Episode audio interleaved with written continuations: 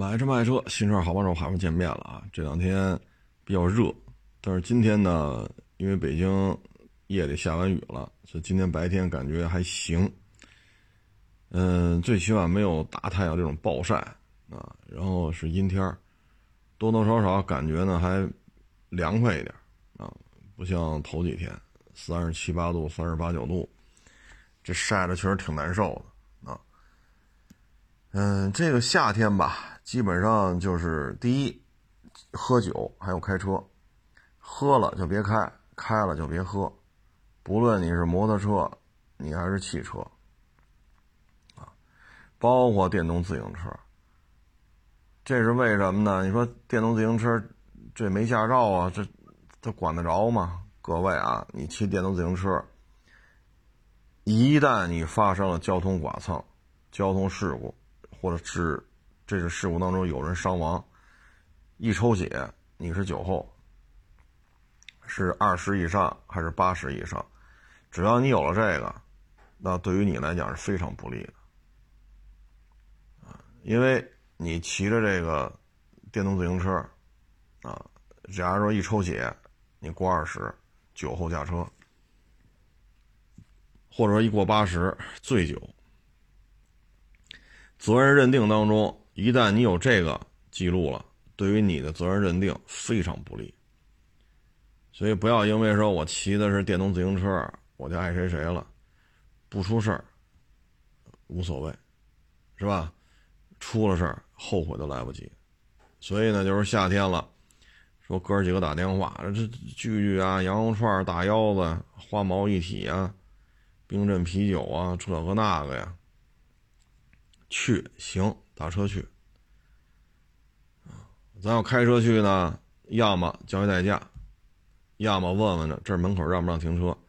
要是停车，就把车门口一锁，啊，是搭别人车回去，还是打一车回去，还是怎么回去？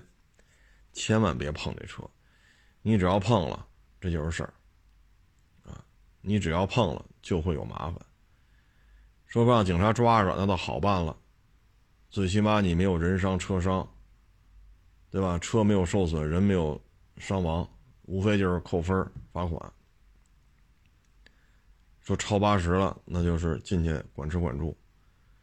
那你要是还没让警察抓着呢，您就撞了人了，撞了车了，那你真是完蛋了，啊！很多问题就你也接受不了，你家里人也接受不了，啊！所以天一热，对于这个。车得搂住了，还有一个呢，就天热了，人呐烦躁，啊，所以一定要控制好情绪。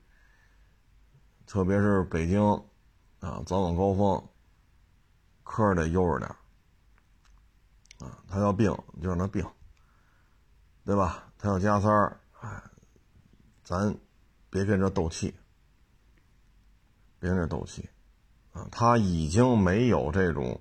规矩的概念，他就是来加塞儿的，所以他认为他加塞儿就是对的，啊，那你说你跟他较什么劲呢？有的呢懂事的呢，人摇下玻璃来，跟你招招手，跟你说两句啊，这抱歉我要并进去，麻烦您上去，然后客客气气的又给你伸大拇哥呀，又给你招手啊，又给你点头哈腰的，唉，那就并，是不是？踩脚你就并。人要有这话呢，咱心情愉悦一点；没这话呢，你也别跟他较这劲啊！你也别跟他较这劲，因为他脑子里认为并线就是合理合法的。你真不让他怎么怎么着，好家伙，他还跟你没完了，疯狗一样啊！最后呱唧车一撞，你说你修不修车去吧？咱先不说谁出钱，谁的责任，车一撞坏了，你怎么办？修车这期间，你你出行的这种座驾怎么解决？交通队得去吧，定损得去吧，修车你得送去吧，修好了你得去取去吧，耽误谁的时间？所以像这个就别别跟他一般见识啊！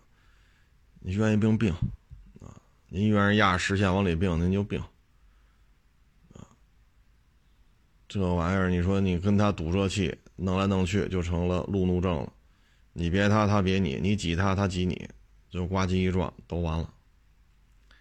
你赶上那年轻的，好，下手再给你动手，你不还手，打你五眼青，上医院了。你还手，互殴。所以有些时候对于这个，您愿意病您病，是吧？您觉得并线有理，压着实线往里并都是合理的，那你就并，啊，右转弯车道往直行并，左转弯车道往直行并，就这个就是看得开，啊，因为他有些人的认知啊不一样，啊不一样，开车是这样，你生活当中、工作当中接触人，他也这样，啊，他这种人嘛。都有自己的想法，啊，你不能要求别人跟你一样，你只能去理解别人，理解不了那就谁没见谁就完了，是不是？给大家举个例子啊，你看这个 小区里边就这小孩啊，也不大，很小，啊，也就是刚到小小学几年级，啊，岁数也不大。你看，一般这么大小孩啊，就一块玩吃好吃的好喝的，看看动画片啊，是吧？你追追我，我追追你。你有什么玩具，我有什么玩具，基本上就这么大孩子就就这点爱好，啊。但是呢，这小孩不一样，天天问，啊，你爸爸干嘛的？你妈是干嘛的？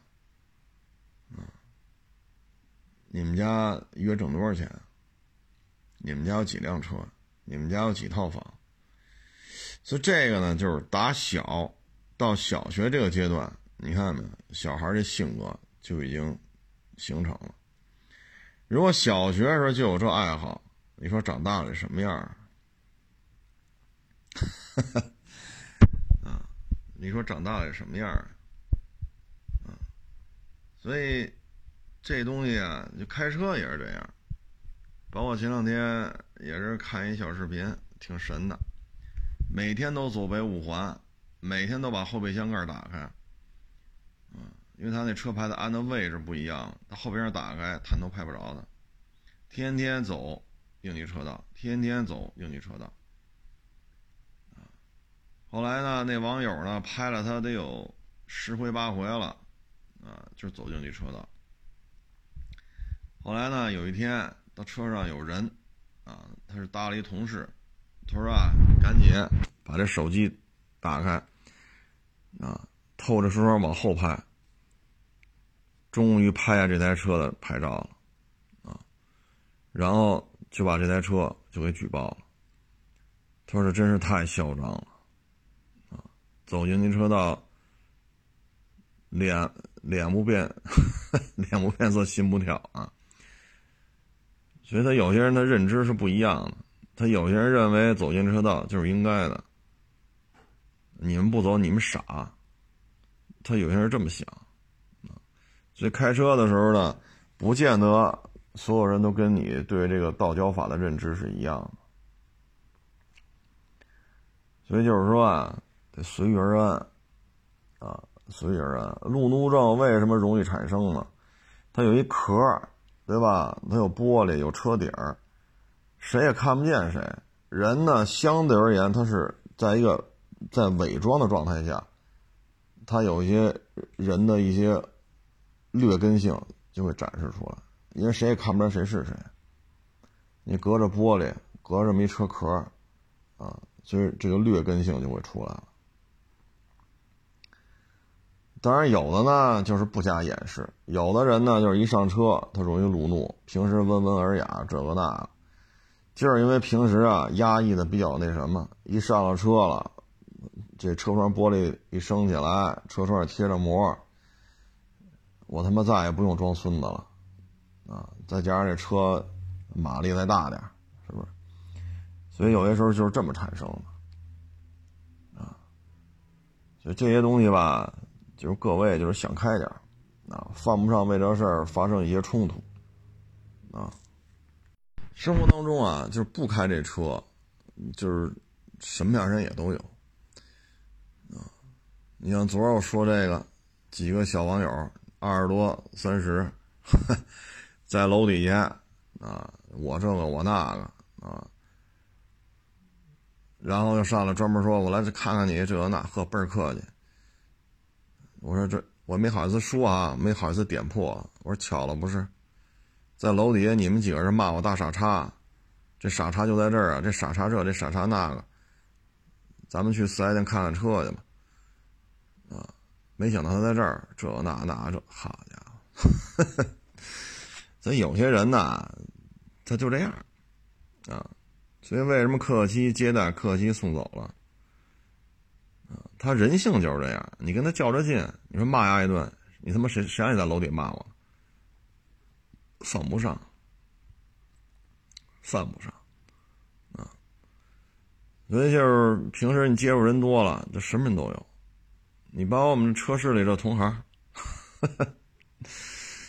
哎呀，原来咱们说过嘛，这车市里岁数挺大的啊，岁数挺大的，按理说都应该退休了，啊，那会儿不是让我帮他卖个车嘛，啊，我这搭了四五千块钱人工给他那车。拍了一片子，蛇脸上了首页，啊，然后这个那个，他不干，重拍。谁你说这车不好来着？我勒个去！我这说这车什么都好的，那都是商业合作，那能上首页都得百八十万，就给人平台就得给百八十万，才能让你上首页呢。你下面您说重拍就重拍啊？这还不干了？跟我这骂骂咧咧，我心里话，首页也上了，这边人网友也打了钱了，定了他这台车了，就二十二十万左右的一个车嘛，他跟我这骂上大街了。我说得嘞，这定金啊，我跟网友说车卖了，真抱歉，定金退你们。这车，那您就拿走，对吧？我都没跟他说，人定金到了是。你找我的目的是什么呀？不就帮你拍个片儿？你又一分钱不给我帮你拍。我帮你推广，我帮你运作，我刷这脸，最后片儿上了首页了，人家平台认可这拍的啊，没有什么太大的问题，人家推首页了，定金也收。你找我不就是卖这车吗？那你还骂我，还骂我，一九年的事儿嘛。我说得了，那车你就弄走吧。那不行，你得给我送回来。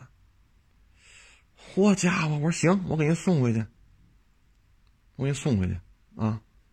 咱亲自给您送回去，这谱大了。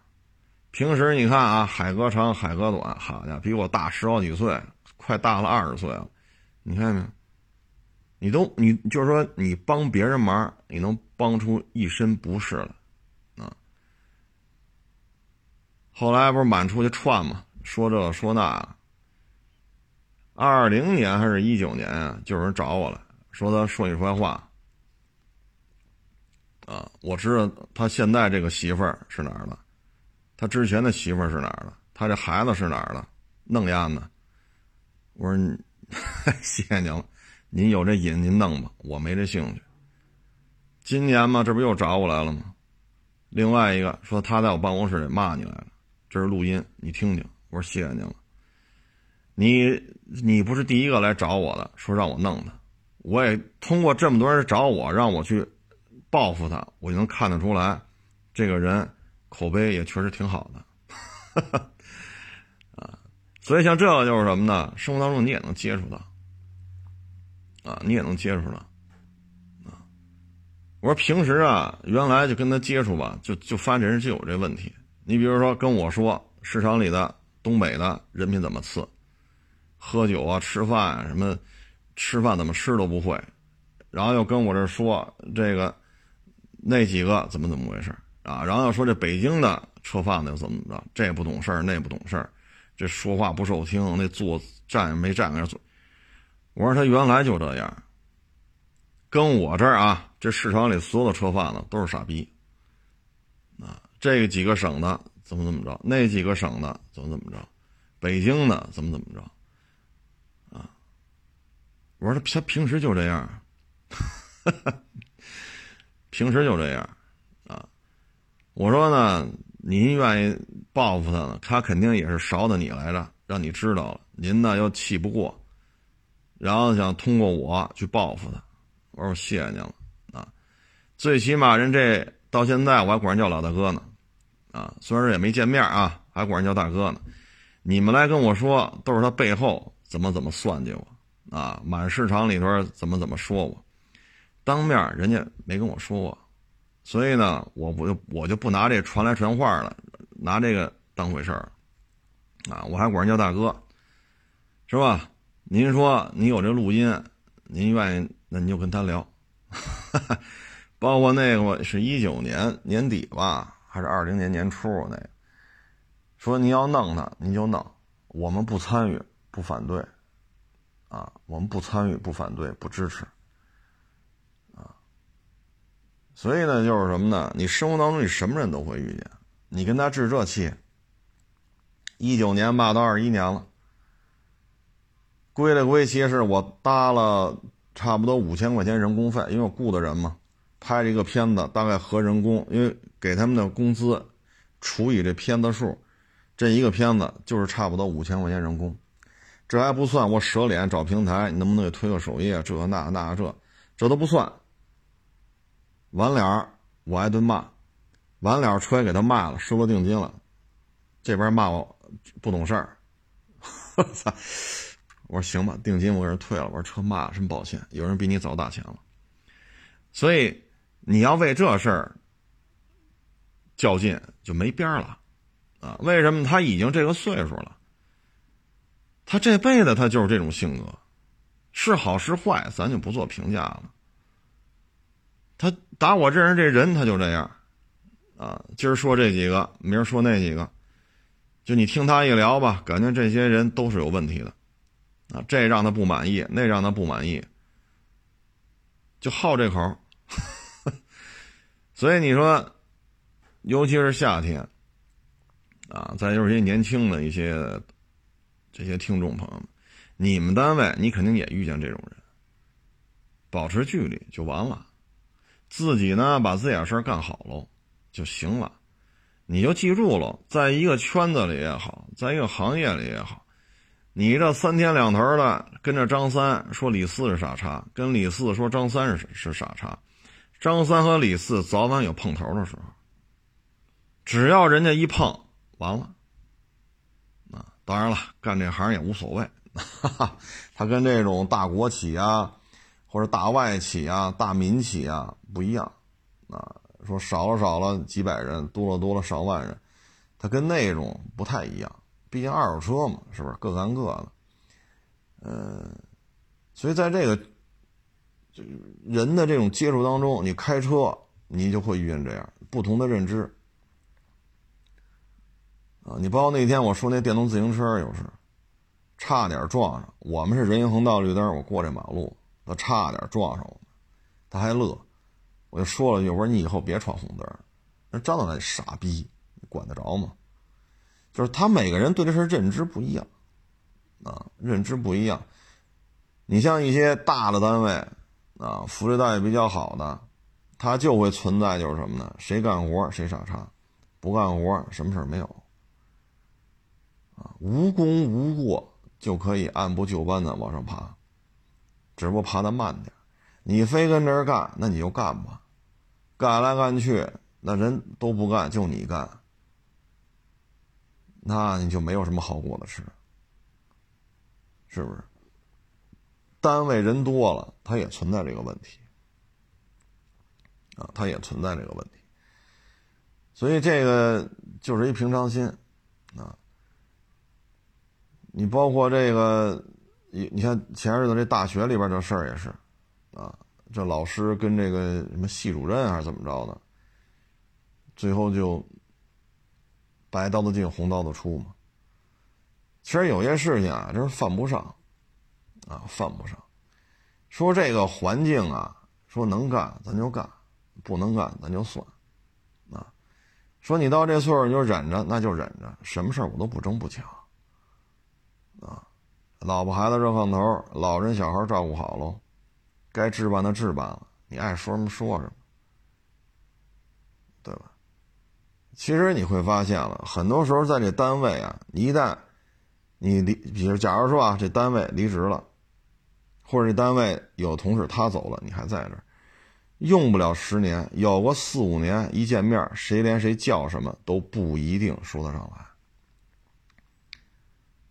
啊，不一定说得上来。你至于说天天这那那在单位里这这，或者在这嚼来嚼去这那，好家伙，跟张三说李四是傻叉，跟李四跟又说张三是傻叉。其实就是什么呢？人的精力都是有限的，你把这精力啊用在自己倒腾车上，就完了。因为你干的就是收车买车，啊，有限的精力用在在这这个那个。那你这主业自然也就精力嘛，毕竟有限啊。其实挺好的，好在哪儿呢？就是他永远得，他离开我，他没得说了啊。他离开我，他就没得说了啊。我这从来不指着他过日子，但是他得指着我过日子。为什么说起这个来呢？天热啊。有几个同行嫌晒，找我这儿聊天来了，啊，就说起这事儿来，啊，怎么怎么着，怎么怎么着，啊，我说嗨，无所谓吧，啊，无所谓，说去呗，啊，说了我两年了，我这买卖不还开着呢吗？所以这就是什么呢？我。我的存在对于某些人来讲就是心理寄托，啊，我要是不在这干了，他都不知道说谁去了，所以我这叫什么呢？我这要也算是积德行善，啊，哎，无所谓，啊，无所谓。我说我相信你们说的都是真的。我说在你们之前还有人拿着手机录音让放给我听呢，啊，说这么大岁数还骂你呢。嗨，我说无所谓吧，啊，无所谓，啊，我说我当着你的面，我也管他叫大哥，啊，毕竟比我大嘛，大了不是三岁五岁的，这都是正常，啊，人一多，什么样都有，啊，你怎么做你也满足不了所有人的这种评判标准，啊，所以呢，就是随遇而安，啊，包括前那前天吧，是是。是，这是昨天我也就就在楼底下，那把我骂一溜够吗？等我上来了，他也来了，呵家伙那亲，哎呀，海老师，我这真是你你节目我都看，你节目我都听，这那今儿我专门来看你了，我说好好谢谢您，您坐坐坐坐，聊会儿聊会儿啊，聊一会儿，行了，我们走了，见着你们就知足了啊，这那那这，哎呦，好家伙，以后继续拍啊。我说好好，谢谢。其实呢，你楼底下你怎么说的我呀？你到我办公室里来，你又怎么说的我？啊，看破不说破，就完了啊！治这气你还有完吗？所以你就看吧，这就是人生百态啊，什么样的人都有，怎么办事儿的人也都有啊。然后前两天我不是说那个。说有一报道说干二手车评估起薪一万多嘛，啊，干得好能拿五万。就有网友了问，说这玩意儿到底怎么干这行？干这行啊，我觉得啊，证书什么的不重要，真的是不重要啊。这个行业呢，需要的是什么呢？不是说这一纸文书。说你是高级评估师、中级评估师，是吧？他需要的是什么呢？需要你大量的实践。所以你要想干这个呢，就找一车行先上班去，啊，你先看看第一，一家二手车行日常的运作是怎么怎么来走这个流程的，啊，你先把这些事儿你先整明白了，然后你再说这个那个。在一个车行当中，不论是说你去洗车，你是做网宣，你还是做店内销售，啊，还是说这个就是一个小打杂的，是吧？去开个单子去，噔噔噔，去开单子去。去把这车那个工具什么收拾好了，啊，去把那个洗车东西收拾好了，都行，都可以，啊，你只有先入这个行业，你先看，然后你再去琢磨，说我干一段时间了，啊，我觉得我想去干这验车的，那你就看看验车的人是怎么操作的。说我这个口才不错，我自来熟，那可能我卖车比较合适。那你就做店内销售，是不是？你有这种天然的与人沟通的这种能力，跟谁都自来熟，啊，见人说人话，见鬼说鬼话。你有这本事，那你就卖车去，对吧？车况这有负责验车的，你知道这车什么车况了，你就聊去呗。所以这个呢，你得先入行。这些东西跟你有没有证书没关系，啊，所以各位呢就一定要先入行。入行呢也分怎么入，啊，直接找一车行上班去，给高给低的放一边，我先干，啊，我先干着，啊，还有呢就是我四 S 店的，啊，我在四 S 店可能做售后的，那最起码这车拆呀、装啊这个那个，你还是有一定经验的。因为你在四 S 店做售后，天天就是这些事儿，是不是？那你上举升机，你肯定不懵。别人车升起来了，好家伙，怎么看呢？我就知道这车有四个轱辘，别的什么也看不明白。你要在四 S 店做售后，做个一年半载，这车一升起来，你肯定不慌啊，摆臂呀、拉杆啊，对吧？副车架呀、前纵梁、后纵梁、后尾板呀，啊，这些东西你就很清楚了啊。包括哪个是这个，呃，半轴啊，哪个是转向机啊，这都能看出来。然后你再转成二手车，这你是有底子的，啊，这是有底子的。比如说做售后，或者说我是做新车销售的，那也可以。我们这圈子里，他也有原来就是做销售的，做到现在他不会验车，没事儿，找那个有。能验车的呗，是不是？这样的话，小买卖该做也做着，啊，这么一干也好些年了，啊，从一愣头青小伙子到现在也孩他爹了，也能做，也不是不能做，啊，所以这个行业吧，就是不要想的怎么怎么样，你先你先你先进这个行业，先干起来，啊，至于说一万多起薪，五万。哎呀，这个东西，哎，还是那句话，谁说的？你找他去，啊，他说一万多起，你找他去，哎，不用一万多，你给一万就行，是不是？所以有些问题吧，说这事儿你怎么看？那事儿你怎么看？那我们也没法看呢，啊，我怎么给你开这支啊？是不是？当然，这个行业吧，它是一个漫长的过程。学中干，干中学。你像我到现在也是，每天都有新的收获，啊，每天都不白来，因为每天都有你没接触过的人，没接触过的事儿。所谓的经验，不就是这么一天一天的积累起来的吗？是不是？大车行呢，它的环节划分非常多，啊，它可能分收车组，啊，它分整备组。啊然后呢，它有过户的，有这个管手续的，有管钥匙的，啊，然后这个销售还分好几组，啊，可能分 A、B、C 组，啊，有负责店内销售的，有负责网宣的，还有负责这种新媒体的，啊，你比如说您就负责往网上传照片，他就负责拍短视频。所以你要真是特别大的车行，说手里边。一两百辆、四五百辆，甚至更多，那他的专业分工又非常细啊！你要是手里边十辆八辆、十几辆，那这就什么活都得干，是吧？上午老板让你刷车去，啊，搁那刷；下午去去盯着点没人了，看有没有人来看车，就盯着点没人，你搁那坐着；有人啊，多少钱？这那，就你什么都得干。啊，你这下午这盯摊还没盯，就赶紧去去去，去哪儿哪儿把那车接回来，拿着拿着这地址你就去了，啊，又提回车了。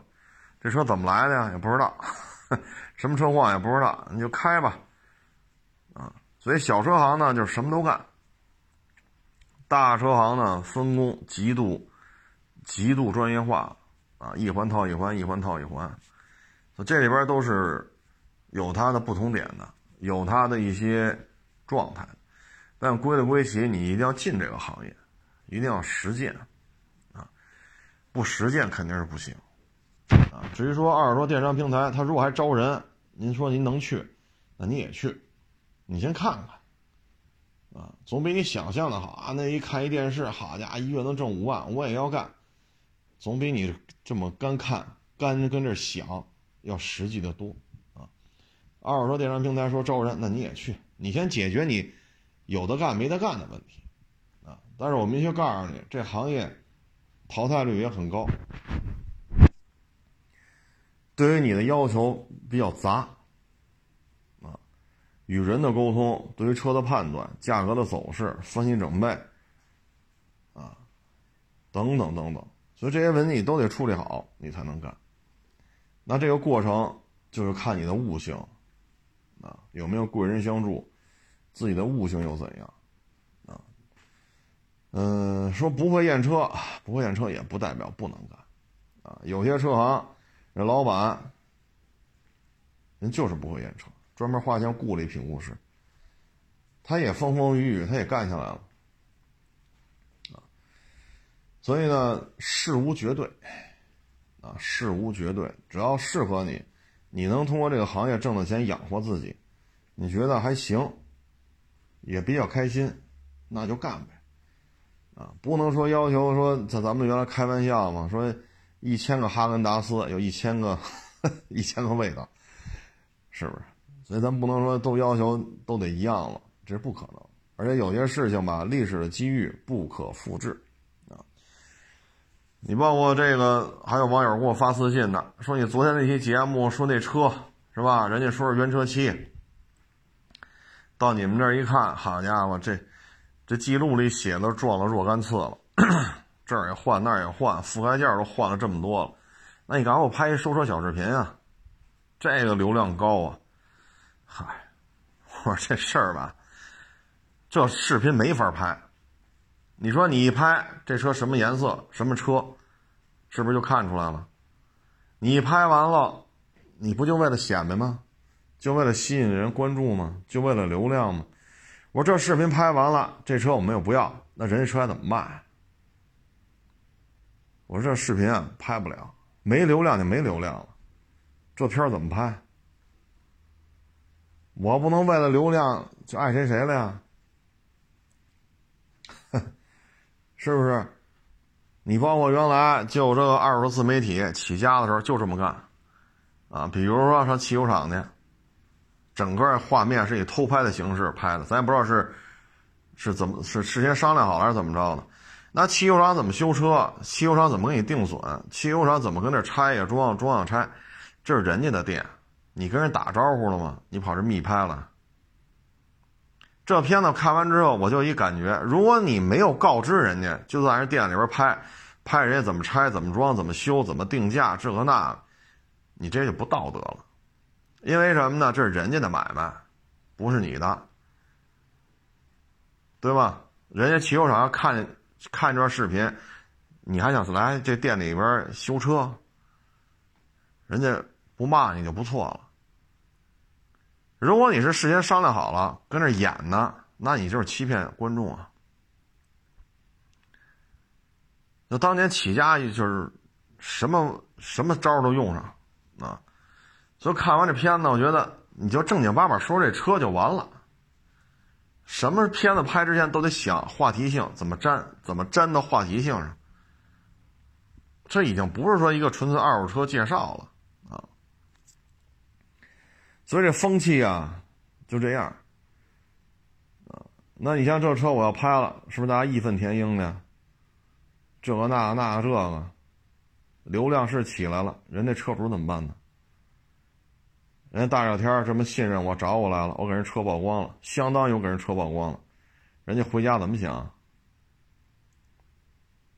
这傻逼就靠这个他妈起来的，这不是拿我们当菜呢吗？拿我们当盘菜给剁了吗？对吗？我再把这车是这个市场里哪家卖的，我再给他说说。这车是他从哪家四 S 店拿来的，我给他说说。这流量是高，显得我特牛逼，谁都认识。这车怎么来，怎么弄的？一调查，查的清清楚楚。我干什么呀？换了别人可能就干了，换了我这不干。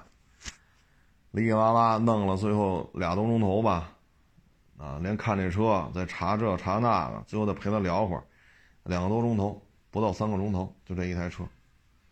咱要拍，有足够的时间拍，你不就拍几分钟吗？是不是记录给他查出来了？就是这台车呢。所以有些时候吧，就现在就像咱们之前说的似的啊，送文胸、送内裤、送丝袜。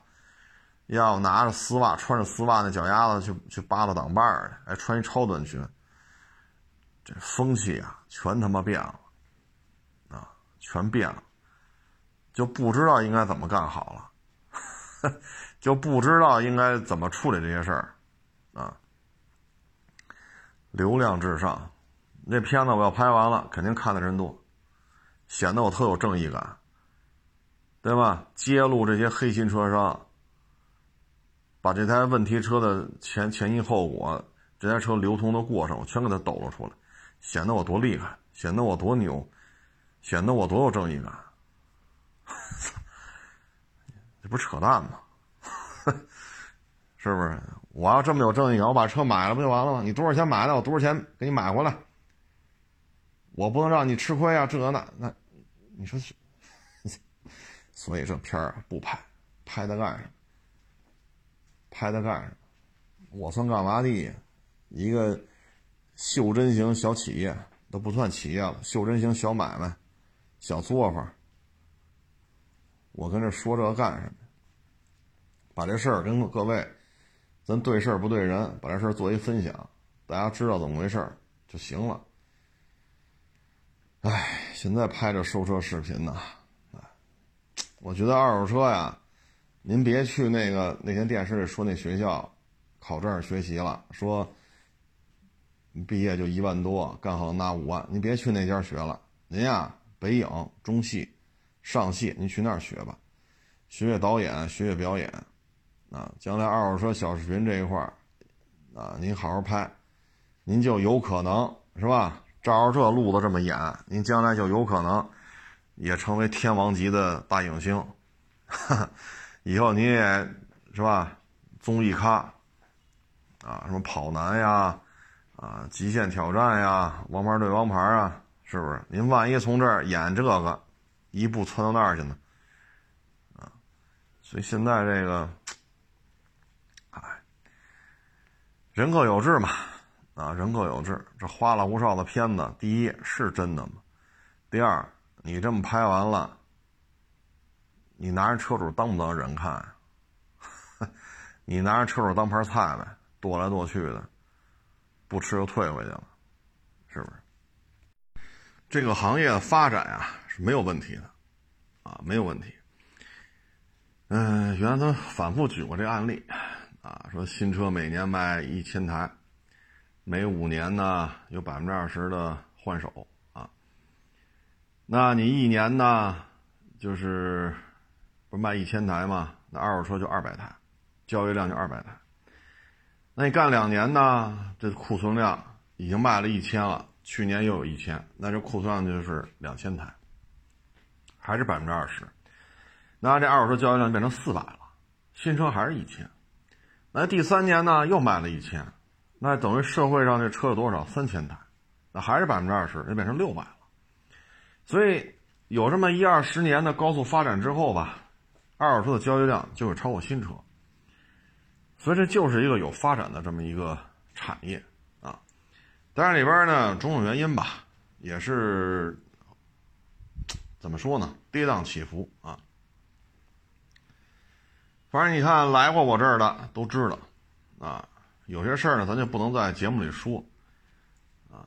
就这一年多吧，疫情差不多一年半啊，退出的同行太多。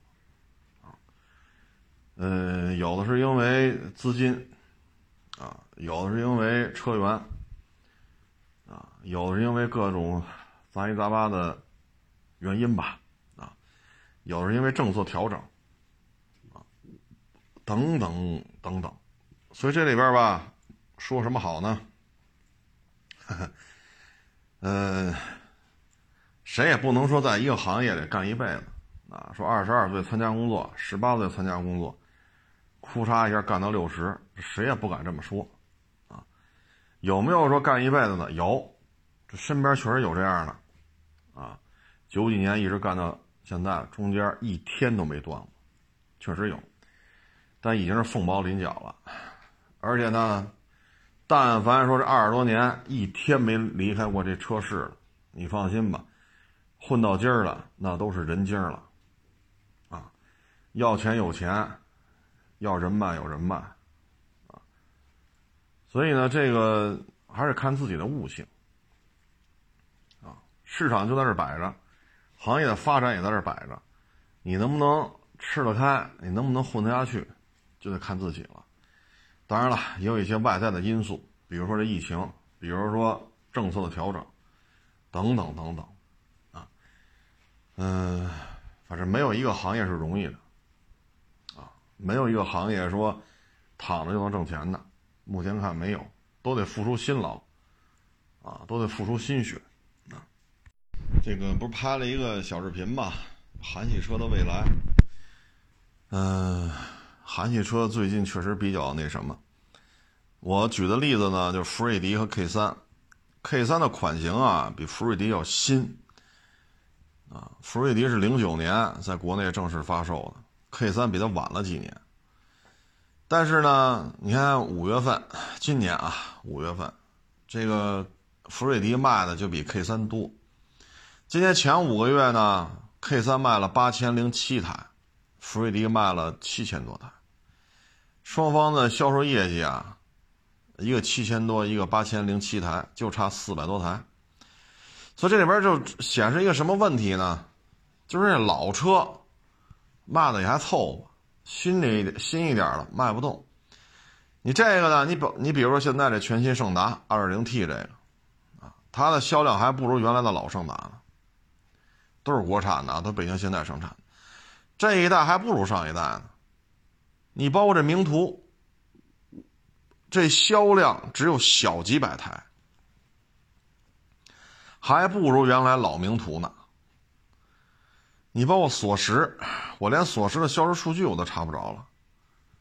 锁十不如锁九，锁九不如锁八，所以最近这，嗯，一九年、二零年、二一年，就这段时间吧，北京现代也好，起亚也好，推出这些新车型，普遍啊，推出就立刻变成潜伏，啊，所以这个。确实这是一个问题了。你要说一辆半辆的，那有可能设计上有什么问题啊？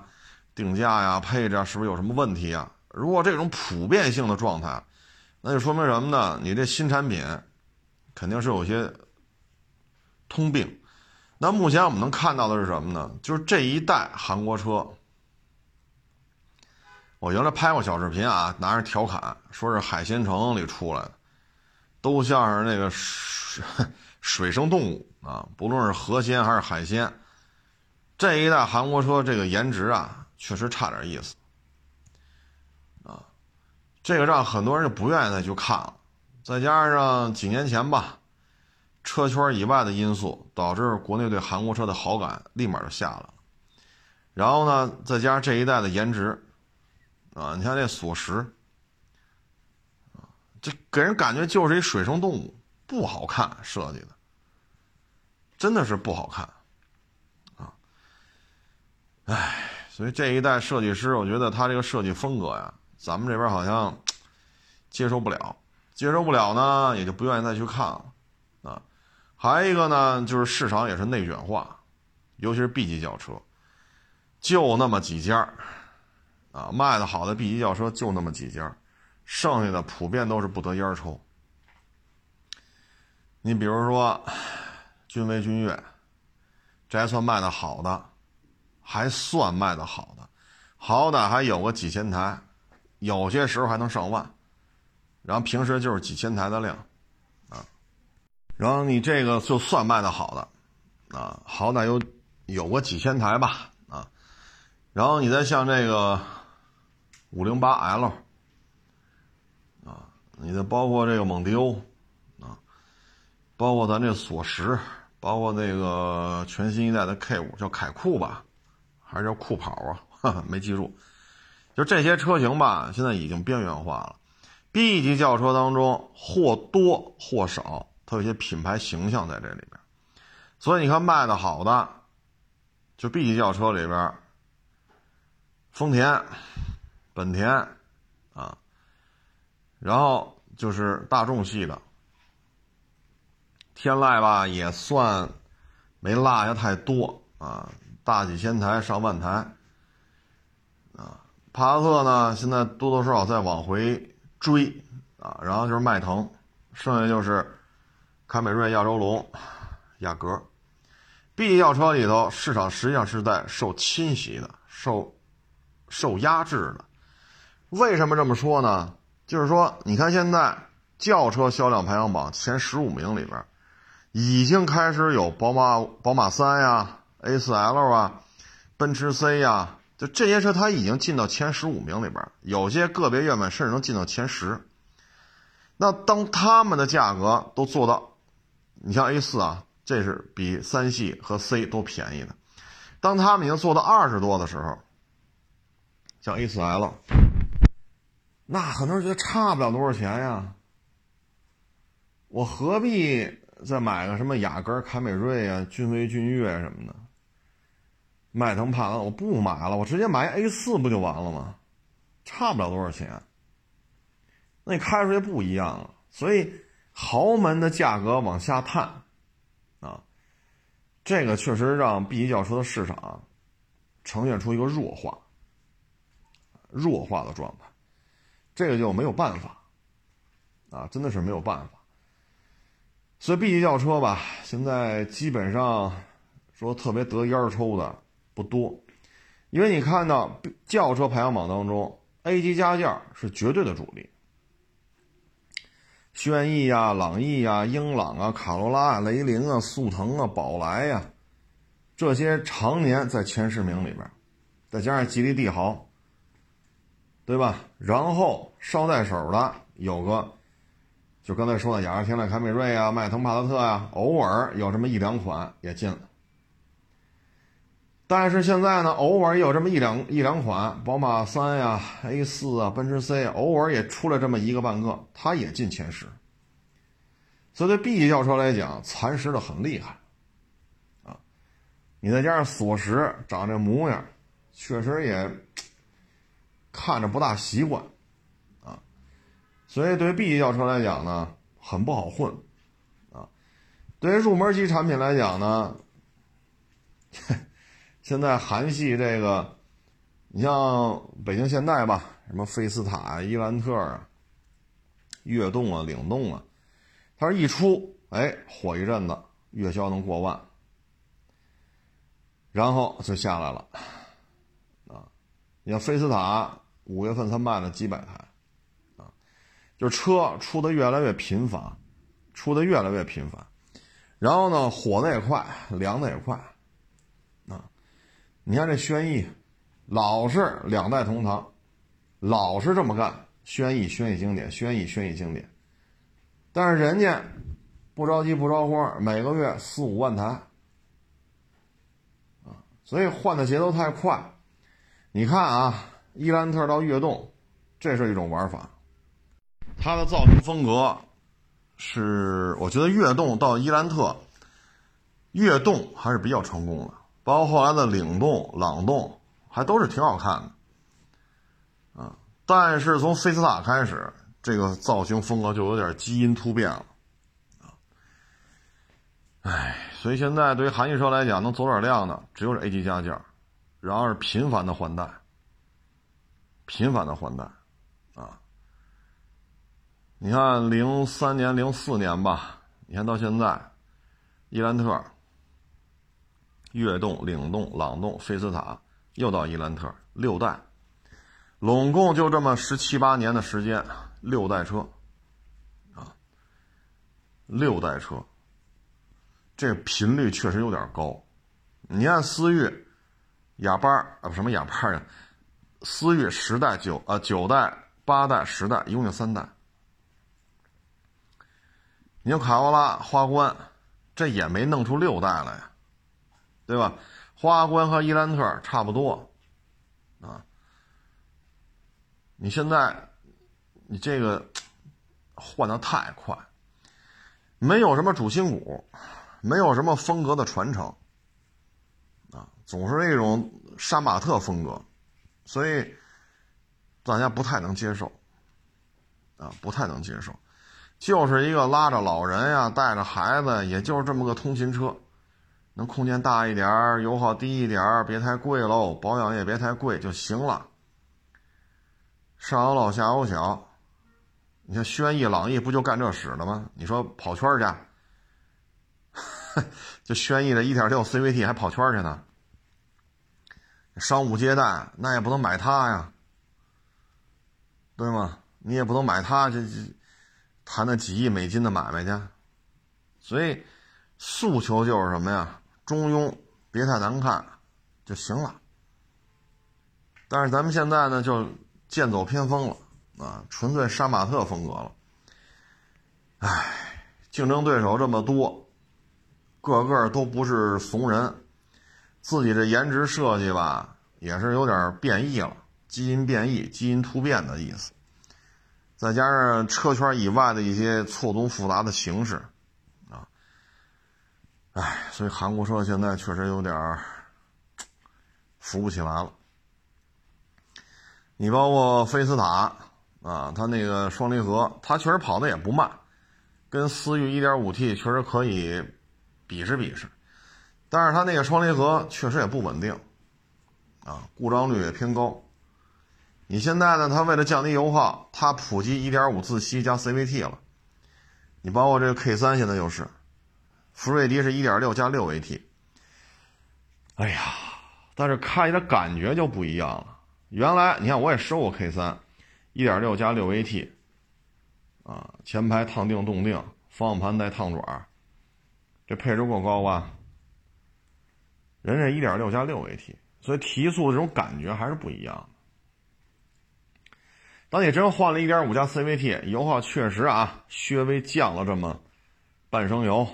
啊，甚至于一升油，但开起来感觉不行，啊，感觉不行，所以这就导致整个这种市场对它认知不太。它在这种小排量车型当中，又要做到省油，又要开着顺畅，又别显得肉，这方面还是需要向日系去学习，你比如轩逸一点六，你比如卡罗拉啊，当然现在一点五了。这原来的也是一点六，你包括朗逸，啊，就怎么着别让人觉得太肉，啊，这也是需要他进行反思的。所以现在韩系现在我给他结论就是什么，旧房改造也比新房开荒要划算，啊，因为旧房改造房子是你的嘛，你无非就掏点装修钱。那新房子开荒呢，你得买一套房去吧，然后你再说怎么规划、怎么设计，是装修费可能差不了太多，那是旧房改造，这是新房重新做一遍。但是人那房子不掏钱了，您这房子掏钱买一套，所以这里边存在着巨大的落差。对于韩系来讲呢，我觉得呢，就是他应该考虑，就是说你要是想。出一些类似于说朗逸、轩逸，说一年单一车型在中国市场单一车型能卖到三十万台，甚至五十万台，那你就按照中国消费者的审美需求来设计这个车，而不是说弄得这么天马行空啊！你在其他地区受到了好评，那是其他地区的事儿，在国内并不认可。啊因为非常残酷的市场现状已经说明这个问题了。你看轩逸，可以说东风日产还能留在一线队伍当中，就靠轩逸这一台车了。轩逸差不多一年五十万，而它一年卖一百零几万。如果轩逸倒了，东风日产立马完蛋，立马完蛋。啊，你包括上汽大众，这朗逸一年四十万，甚至于五十万，四十万五十万，这对于主机厂来讲，这一台车，说我能不能做到年销百万？这一台车差不多就能做到一百万的一半，或者百分之四十。这都是支柱型产品。你要在国内混得好，说也出一个现象级的，你就得用心去琢磨。你包括卡罗拉、雷凌。单一看，他俩都做不到一个月五万，但是卡罗拉加雷凌一个月卖四万台，甚至五万台也是可以的。这俩车你说有什么区别？一张图纸出来的，对吧？这边生产略微改吧改吧叫雷凌，那边叫卡罗拉，实质性还是一套图纸出来的。那这俩加一块，一年也能卖个四五万啊，所以需要。这思密达这帮人得琢磨琢磨，要么我就放弃了，我就玩旧房改造。但是吧，他心又不甘，你看索八、索九、索十，你包括伊兰特、悦动、领动、朗动、菲斯塔，又回到伊兰特。你在国外倒，你在国内倒腾这么多车，成本不高吗？是不是这道理？你说从咱就是说，说德国大众从宝来到速腾，宝来加速腾，就那会儿那宝来啊，咱不说现在这宝来，那会儿二十三万多那宝来，到后来速腾一共才换几代？三个卡罗拉加一花冠，这是几代？啊，所以这些问题都是值得思密达去思考的。你成本付出这么多，搞出这么多新车来，一个不如一个。这就说明你的这个设计语言不太适合中国市场，而其实韩国受东方文化影响是很严重的。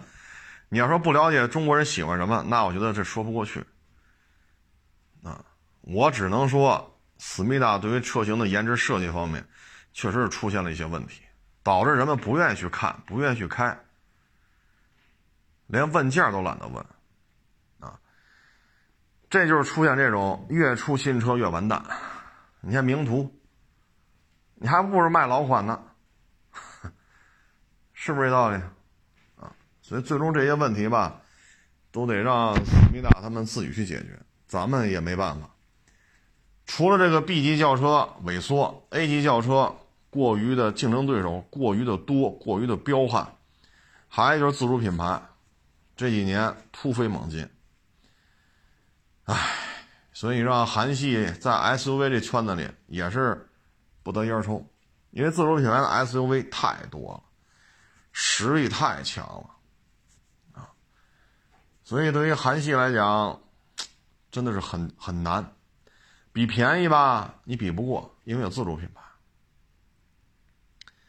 这就没招了。你说啊，这北美卖的好，北美自主品牌，你说。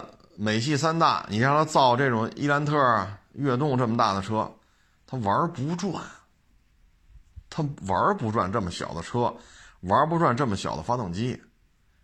所以，美国本土的那三大自主品牌并不能抵御造小车的韩国车，而在咱们国家，这些自主品牌造小车都没问题啊。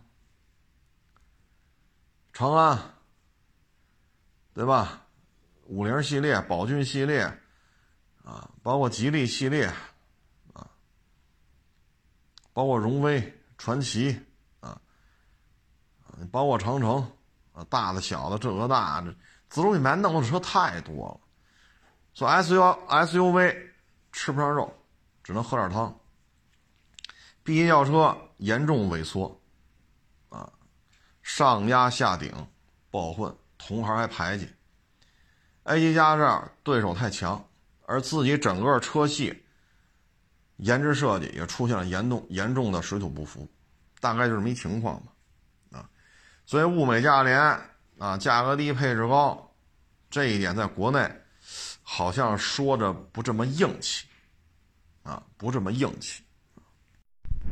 最后咱们说说这个现在买车的这个消费群体吧，嗯，大家发现没有？现在一些卖的比较好的车都是偏中庸的，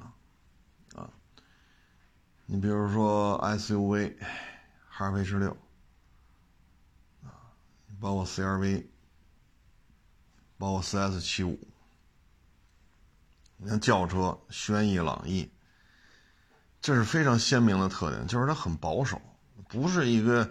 什么特别激进呐？是要么颜值特别夸张啊，动力格外的彪悍呀？没有，思域 1.5T 算是一个性能在这些家轿上算是较为彪悍的。但是你看它进得了前三吗？进不了。进得了前五吗？也够呛。基本到下半区，第六名到第十名。所以现在的消费主体呢，你一看，基本上就是偏中庸啊。也就是说，这些车型的消费主体呢，还是以中年人为主。像思域，啊，年轻人买的多。但是你看，现在购买力还是体现在中年、中年人，三十多岁、四十多岁，甚至于到五十岁。就是你的，你看现在卖的这些车，你像朗逸，你说轩逸，你说这车这造型是不是就是偏中庸？落落大方就完了，没有什么杀马特的这种风格，你包括现在哈弗 H 六，其实老款的卖的还不错，所以这里边你会发现很多热销车型，其实都是偏中庸的，你包括 GL 八，这实际上就是工商务用车，家庭用户都混在一块儿了。那这个消费群体还是以中年人为主，啊，你说，好，十八岁拿了驾照了，得了，给你买一个 G L 八，上下学、上下班开着去吧这个概率是真是太低了。基本上说刚拿驾照，家里有俩钱了，成了，是买个宝马三，是买个 A 四，对吧？或者说往下降一点，买个奥迪 A 三。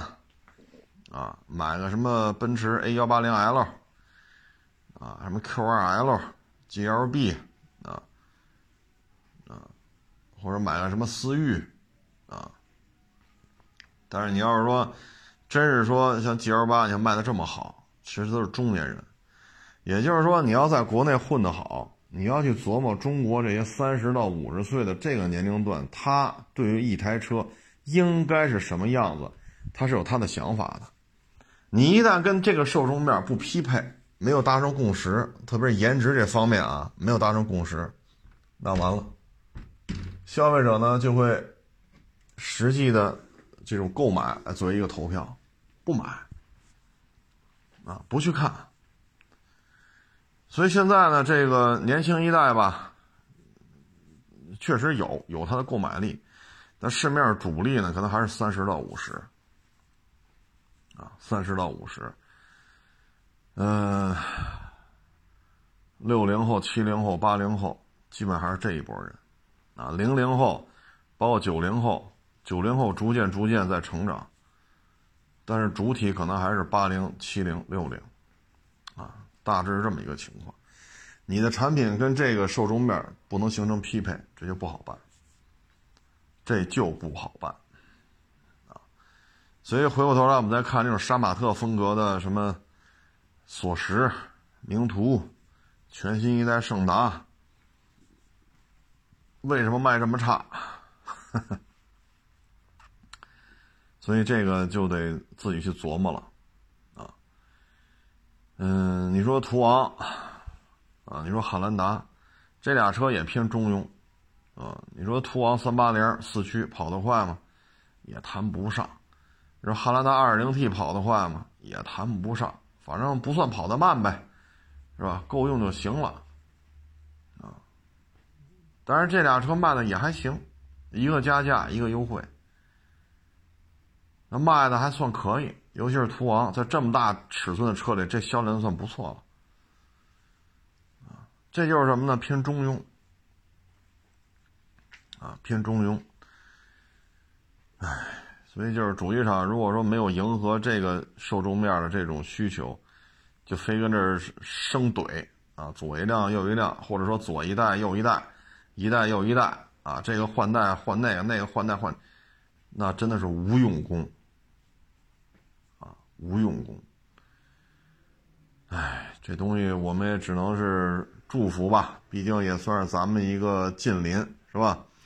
也祝愿他越做越好。但是目前看呢，好像这方面他的战略研判这一块好像是有一些失误，啊，他有一些失误。嗯，本身品牌号召力呢，咱们国内就给他打了一个低分最高端的，啊。可能就是 A B B 啊，抛式路虎啊这些，啊，迈巴赫，啊，什么大兰博，啊，大法拉，就这个，啊，这是一堆啊，豪华和超豪华，大劳斯什么的啊，然后再往下，啊，可能就二线豪华，啊，这雷克萨斯啊，卡迪呀，啊，就这个，再往下就是大众啊，丰田呀，别克啊，本田呐。这算是中端品牌了，啊，再往下就是 PSA 呀、福特啊、思密达呀，啊，就这么一帮车，啊，所以中国销售已经给你打的这个定位、打的分就是这样。您这个颜值设计再不让中国的这个受众面、消费主体所能接受，那最终就是这种结局。而且这种趋势吧，你发现它还不可逆，因为我们看到海外一些就没打算在国内投放的一些思密达的车型，在这个杀马特风格上是越走越远，越走越远啊！可能他已经，你说放弃国内市场吧，也不合适。你说 K 五索纳塔，对吧？包括这个全新伊兰特，啊，包括各种 SUV。人家正经八百还都跟这换代，包括什么帕里斯蒂，还那叫什么的杰恩斯是是是叫什么来着？名字还真没记住，什么什么斯，就原来雅克士的那个接班人，你看没？还还往这卖呢。你说他放弃了吧？也不能这么说。那你倒干点水土服的事儿啊？他又不干，干都是水土不服的。所以思密达这个心情吧，咱们也。理解不了，啊，爱咋咋地吧。反正像北线的那个工厂，这不是都 给造车新势力了？啊，都被造车新势力给拿下来了。哎，爱咋咋地吧。啊，毕竟只要咱们自主品牌做大做强就行了。嗯，中国这十四亿人的市场，啊，有些主机厂确实是混不下去了，也就挥一挥衣袖，不带走一片树叶什么雷诺呀、Suzuki 啊、欧宝啊，是吧？这已经不玩了。至于说接下来呢，对于韩系啊、福特啊、克莱斯勒呀，啊，包括什么斯巴鲁啊、PSA 呀，啊，包括一些国内的一些，比如说海马、东南、观致，啊，像这个只能是自生自灭了。市场很大，很多主机厂都是绞尽脑汁来琢磨，啊，但是有些主机厂好像没拿这太当回事儿。说他不当回事儿吧，他就弄一堆新车；你说当回事儿吧，明显的水土不服，啊，天天你说 也不知道想什么呢，啊，成了，这个不多聊了，啊，不多聊了，人生啊苦短，啊，也就活这一辈子。所以呢，就是开心就好，啊，包括开车也是，别三天两头的跟这较劲，跟那较劲，啊，较劲就没完了，啊，就没完了。所以呢，你看人这一辈子或七老八十的，你你听着不老短的啊，实际上这很快，啊，歘一下子就从学校出来了，参加工作了，歘一下子就上老下小了，歘一下子，哎呦，该退休了。很快，啊，所以呢，就是开开心心就好，啊，开开心心就好，嗯，别太激进。这个疫情一年半了，我觉得给大家呢这个几个变化：第一，偏激进的这种大额的这种资金偏激进的做法越来越少了啊，比如说高房贷，买一套不行，买两套，买两套买三套，买三套买四套，好家伙，银行欠好几百万，尤其是环京啊，两万五买的，现在八千。哎呀，这种行为以后可能很多人就不会做了，这实在太难受了，啊！再一个呢，就是透支消费，啊，买个包包啊，八千，你挣多少钱呀？六千，好家伙，一个月挣六千，花八千块钱买个包，那你吃什么去？花吧借吧，什么信用卡这那，下个月又买手机，多少钱呀？七千，我勒个去，挣多少钱呀？还是六千。哎呀，月月您都有亏空啊！那这一千块钱怎么办呢？花吧借吧，信用卡，那你还得吃饭呢，对吧？那接着赊啊，接着赊去，赊来都是有息的呀，这息可高啊！这个你别看你这这个月借个三五千，下个月借个三五千，几个月下来，你这个本金加利息就上万了，然后就是几万几万，就就这就拦不住了。他的息很高，那小姑娘家家的，你说虚荣心啊，就生怕说喝的水比人家档次低，穿的衣服比人档次这不行。我包，我这裤腰带是吧？我这手机，我喝的这瓶饮料，哎呀，恨不得一大早买杯星巴克，那一直拿到晚上下班上地铁还得端着，啊，就显得我们喝星巴克。所以这样的小姑娘、小小子挺多的，这是属于透支生活。他不像说买房，这儿欠两百万房贷，那儿欠三百，他他喝杯水喝不出两三百万来啊。但是呢，每个月都亏空，啊，挣六千花八千，挣八千花一万，一年两年之之后，你看嘛，欠了十万八万的网贷，这样的人也会逐渐的减少，因为他深刻的体会到了现金流的重要。所以我觉得这一年半之后吧，咱们国内这种消费、这种超前消费、透支消费、做高的金融杠杆，可能会有一个冷静期。因为这一年半已经教会了我们很多，这比你天天看新闻联播呀、看人民日报啊比那来的更深刻啊！呼啦一下倒闭了，呼啦一下破产了，呼啦一下全裁了。就就很多事情就是突发突发事情，就因为疫情，所以现在我觉得零零后也好，九零要九零后也好，包括岁数再大点的，可能偏保守了就，啊，包括做杠杆什么的偏保守偏稳健，啊，不要再这个那个了，啊，所以你看吧，便宜的 SUV、便宜的 MPV、便宜的轿车，肯定还是非常受追捧的。很很受追捧，可能有些人觉得我原来我三十万也行，二十万也行，那三十万我买一 A 四得了，包牌三十万也够，是不是？咱买一个低配，三十万包牌差不多，弄一个。这么一弄，还算了吧，买个雅阁吧，或者买个天籁了，或者买个凯美瑞了，哎，是是够够够用就行了啊，少花点是点，挣钱不容易。现在可能这种想法会越来越多了。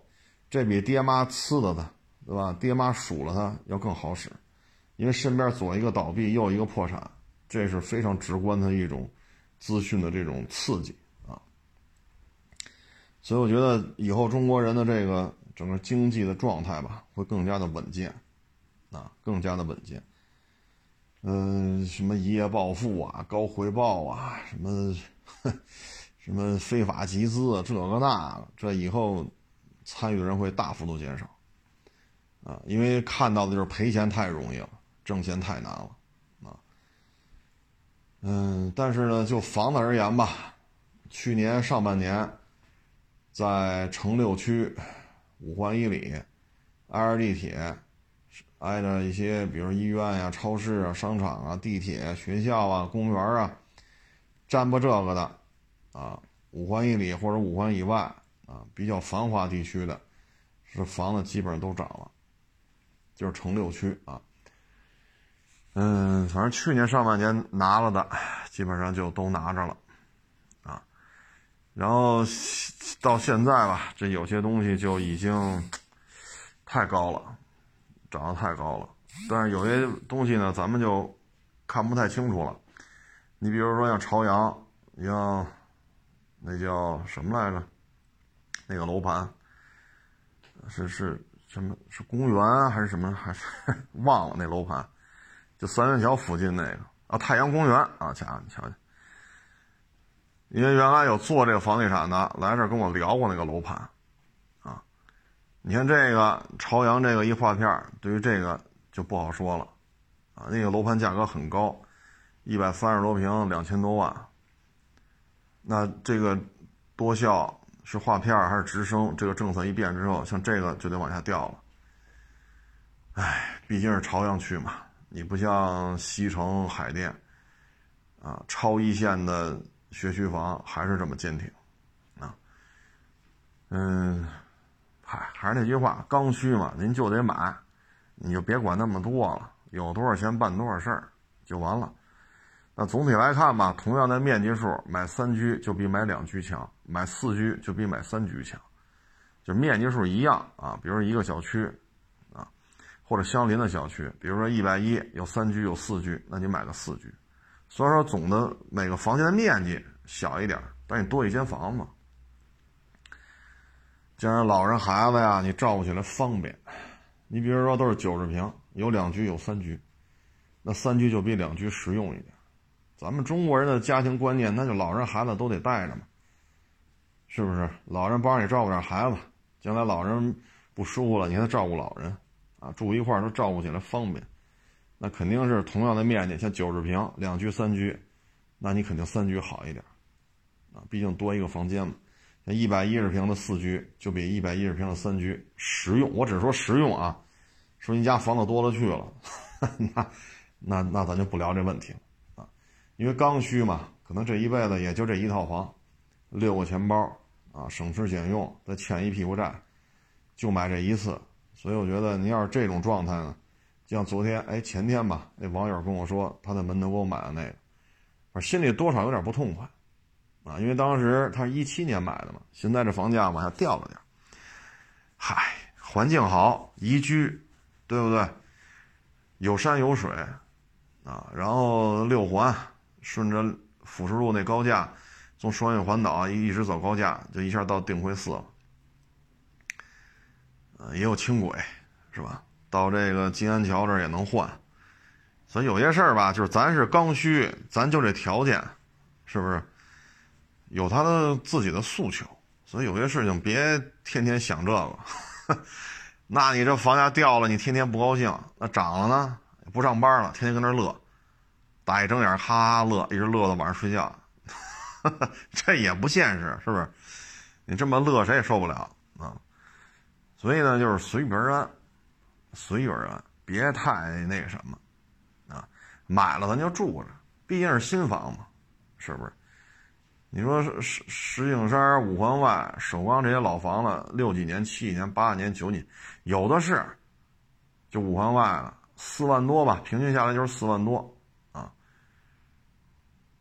但是你新房是新房啊，这三十年、四十年、五十年的，这是老房子呀。它不一样，你只要看看盘，你上绿中介、蓝中介，你带着他，你让他看看，你看一下，你就知道了。这四万多一平是有原因的。你一看这社区，你看这停车位规划，你再看这楼道，你再看这布局，包括卫生间、厨房的设计，你一看就明白了啊。所以开开心心的生活就挺好的啊。新房子有新房的好处。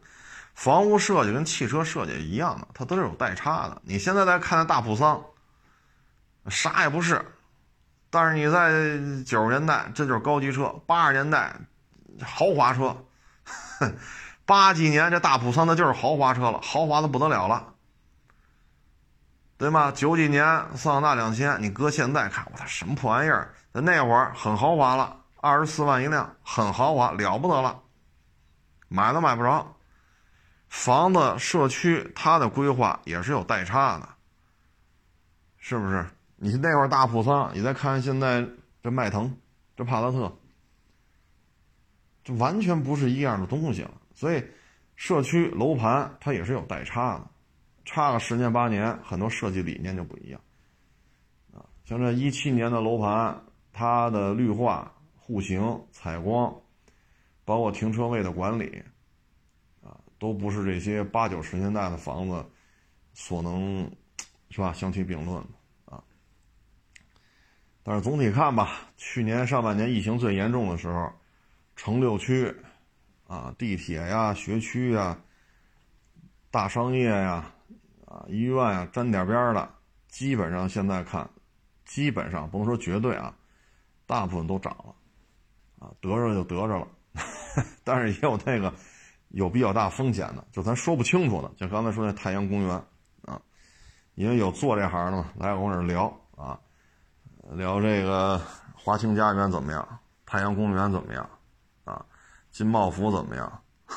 哈哈那是首城国际怎么样？啊，聊聊聊聊聊聊聊啊，确实也挺长知识的。